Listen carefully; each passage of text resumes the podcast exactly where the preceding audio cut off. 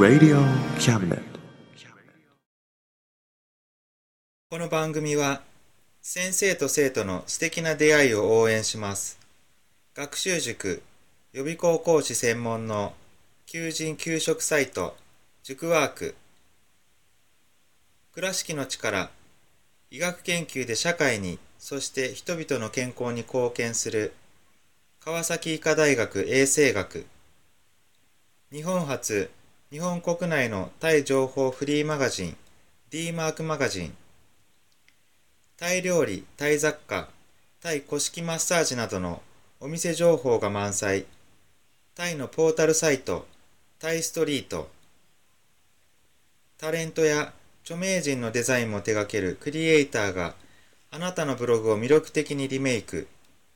ブログ工房 by ワールドストリート。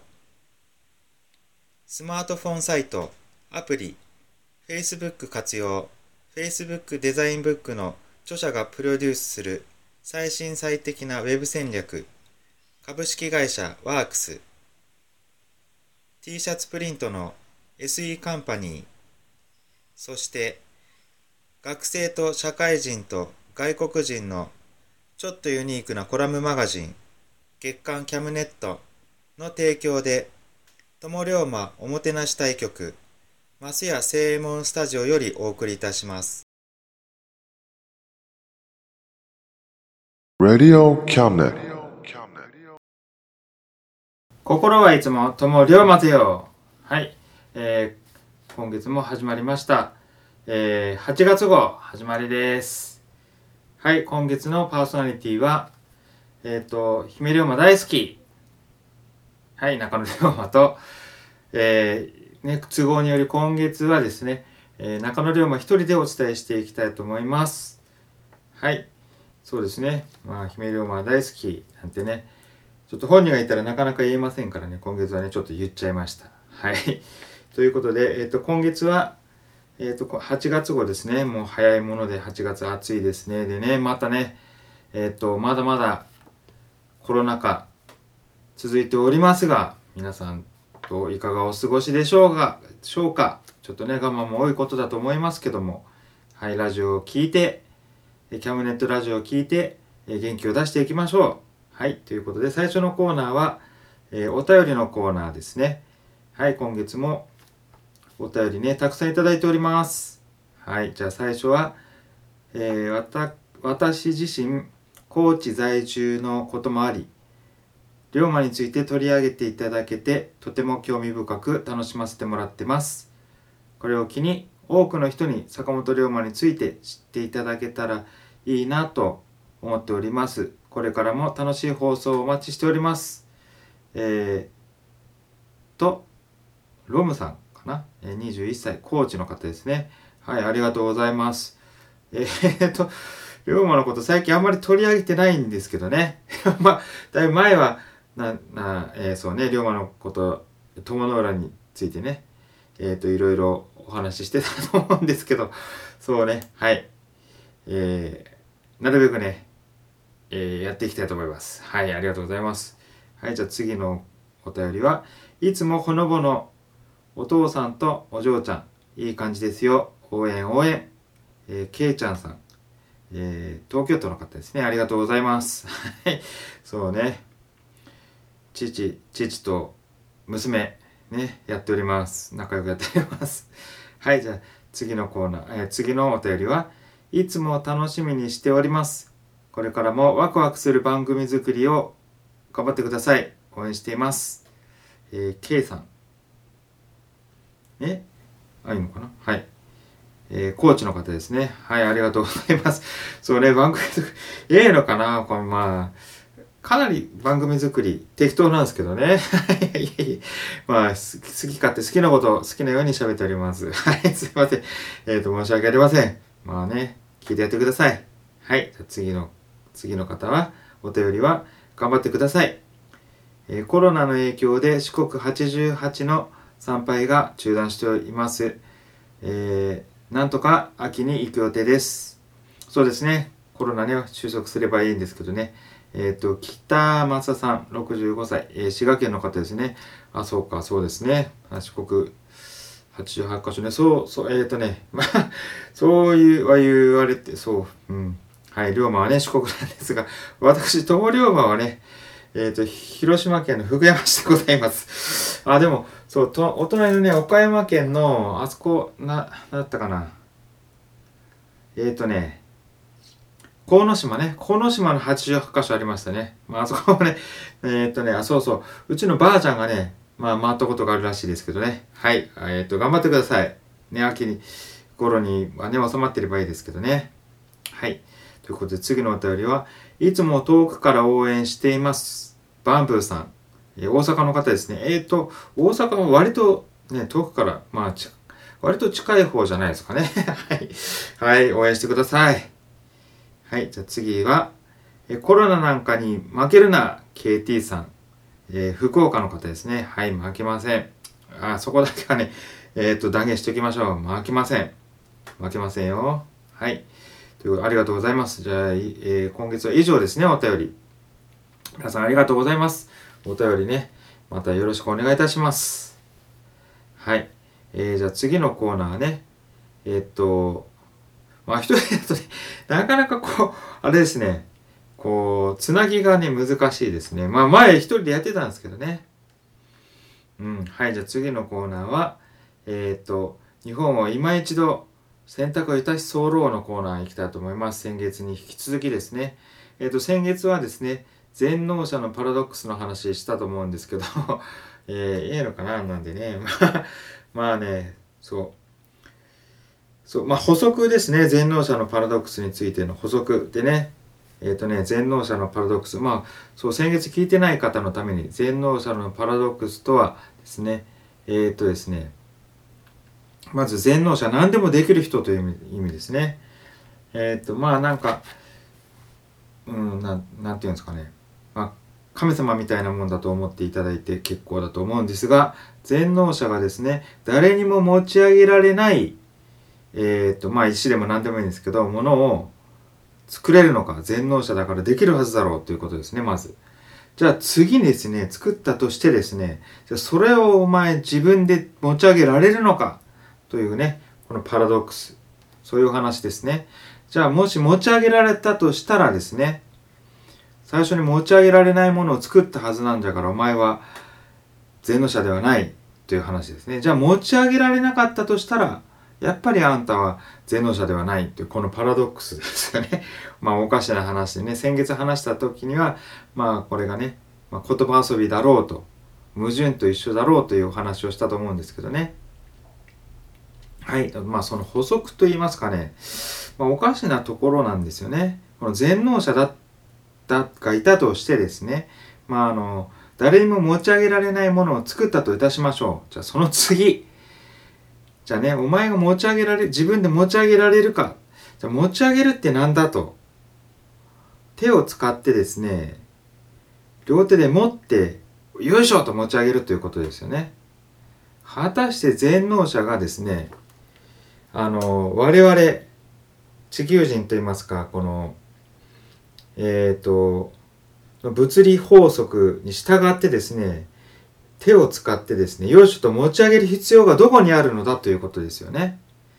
物理法則にまず従わなきゃならないという持ち上げられるかどうか。というところにありますよね。果たして全能者がね、あの物理法則に古典物理学もの世界ですよね。そこ法則に従う必要があるのか？というところですね。ということでですね、全能者だったとしたら手を使うとか、あの持ち上げるとか、そんな概念を取っ払って、こうふわっと浮かすことができると思いますね。はい。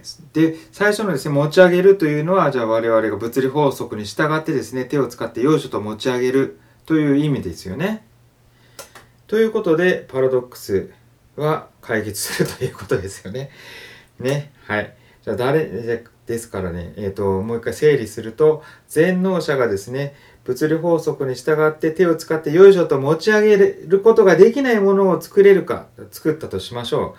で全能者はそれを持ち上げることができるかということはですねえっ、と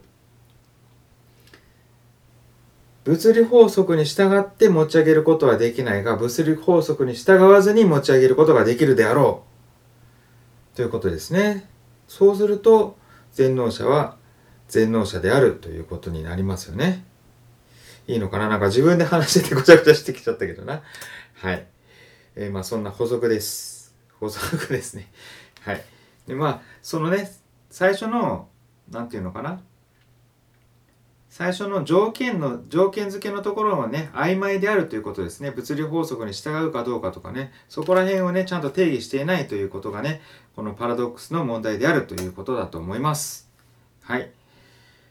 えー、自分でもよくわからなくなってきましたね。はい。あともう一つですね。ビー玉の由来についてですねネットとかでね調べる調べるというかね一時期話題になったことがあるんですけどまあ、ちょっと言ったかな？あ、ちょっと言ったか。先月言ったんかな？えっと、ビー玉の由来ですね。二つ説がありまして、一つがですね、あの、ビードロ。えっと、オランダ語かな？まあ、江戸時代とかでね、えー、こう伝わってきたもので、えっと、ガラスのことをビードロ。で、ビードロの玉、ガラス玉なんで、ビードロ玉がビー玉になったという説ね。ビー玉の名前の由来ね。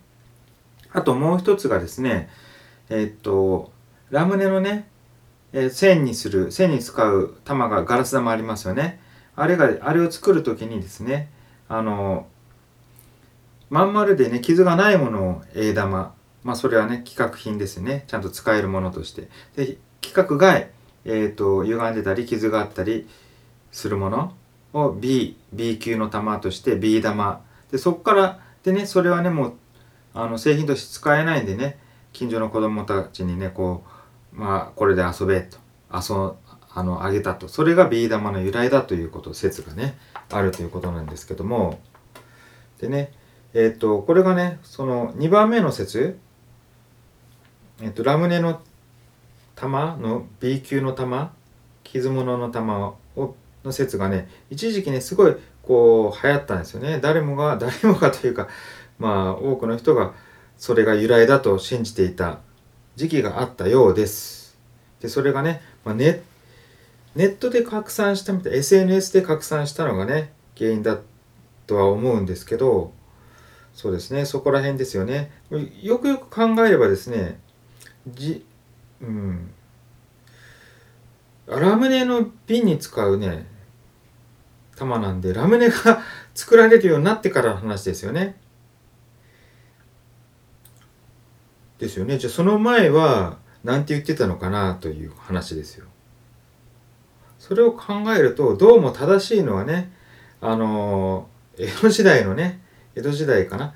まああのビードロ玉からビー玉になったんじゃないかと。こっちの方がね正しいんではないかと。簡単にわかるわけなんですがなぜかこう SNS を通じて広まったものがねこうまことしやかにそれが本当のように言われてきたということでですね何が言いたいかと言いますとですねやっぱりネット情報のこう不確かさですかね。すぐ信じてしまうと誰かが言ってたら。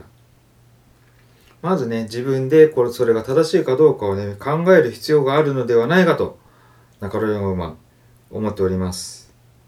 はいというそういうことです。はいということでえ、っと日本を今一度選択いたし候のコーナーね。はい、そういうことで締めたいと思います。まあ、ネットのね、情報には気をつけましょう。まあ、自分の考えをね、というか自分でしっかり調べる、もうそれが正しいかどうか考えてみましょうということですね。はい、じゃあ次のコーナー行きたいと思います。はい、じゃあ次は、えっ、ー、と、俺朝のコーナーですね。行きたいと思います。えっ、ー、と、俺の趣味は、海よりも広く、水たまりよりも浅いんだのコーナー。はい。ということで、今月はですね、まあちょっとカメラの話なんですけども、カメラ業界にとっての大ニュース。はい。オリンパスが映像部門を売却してしまいました。カメラ、簡単に言ったらカメラ部門ですね。えっ、と、売却先がですね、えっ、と、まあ日本の企業、企業といいますかね、ファンドですね。はい。売り飛ばしてしまいました売り飛ばしてですねどうなったかというと オリンパス株価こう急上昇しております。はい。ということですね。カメラカメラ業界にとっては大打撃ですよね。えっ、ー、とねファントをどこにまたね売り飛ばすのか。はい。気になるところですがまあそこでですねそれでですねえっ、ー、とオリンパスがこうしていたえっ、ー、と企画ですね。カメラの一眼レフじゃない。一眼え、ー、とカメラの企画ですね。マイクロフォーサーズがですねもうこれを 機に収束に向かってしまうのではないかと思っております。はい。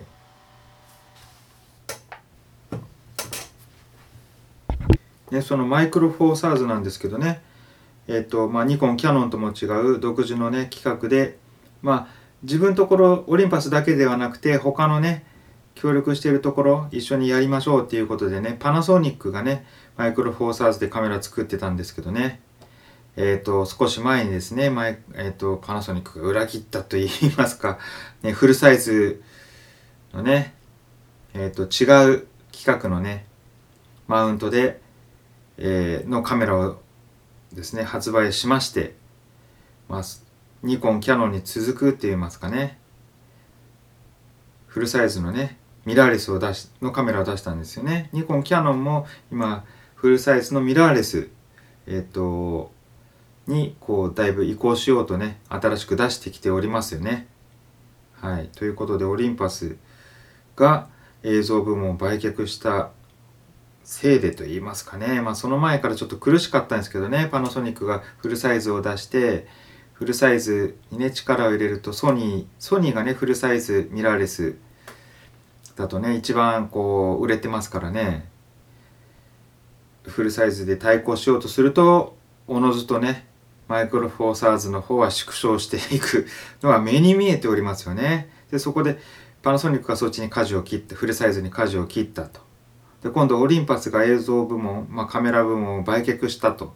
ここね ということはですね、まあ、マイクロフォーサーズがねうーん厳しいですよねかなりね。オリンパスもどうなることやら、ね、新しい新製品を出していけるのかどうか。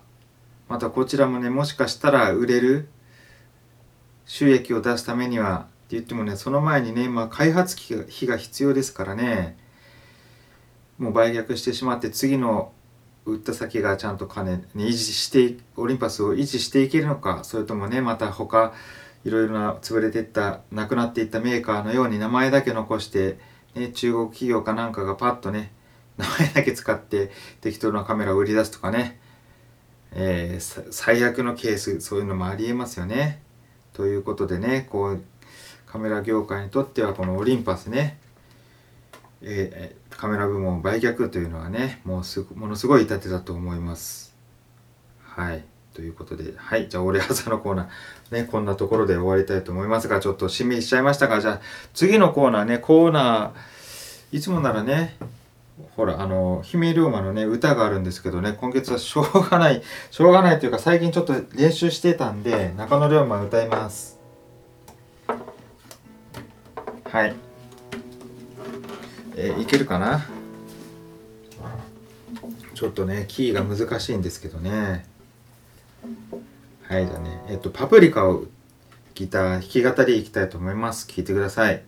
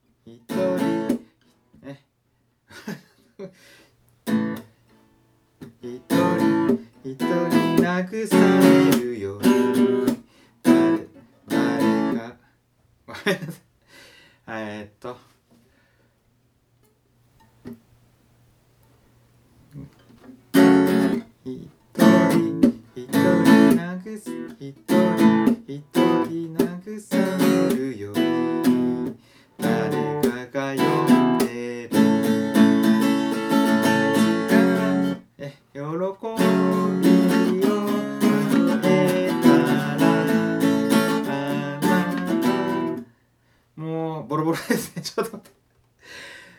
はいちょっとまた来月行こうかな。はいすいません。またね来月やりたいと思います。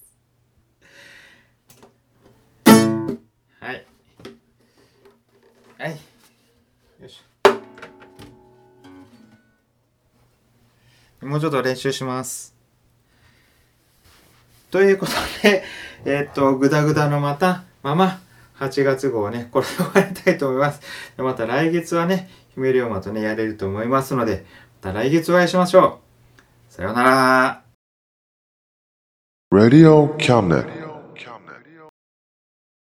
この番組は先生と生徒の素敵な出会いを応援します学習塾予備校講師専門の求人・給食サイト塾ワーク倉敷の力医学研究で社会にそして人々の健康に貢献する川崎医科大学衛生学日本初日本国内のタイ情報フリーマガジン D マークマガジンタイ料理、タイ雑貨、タイ古式マッサージなどのお店情報が満載。タイのポータルサイト、タイストリート。タレントや著名人のデザインも手掛けるクリエイターがあなたのブログを魅力的にリメイク。ブログ工房 by ワールドストリート。スマートフォンサイト、アプリ、Facebook 活用。Facebook デザインブックの著者がプロデュースする最新最適なウェブ戦略株式会社ワークス t シャツプリントの SE カンパニーそして学生と社会人と外国人のちょっとユニークなコラムマガジン月刊キャムネットの提供で友龍馬おもてなし対局松屋正右衛門スタジオよりお送りいたしました Radio Cabinet.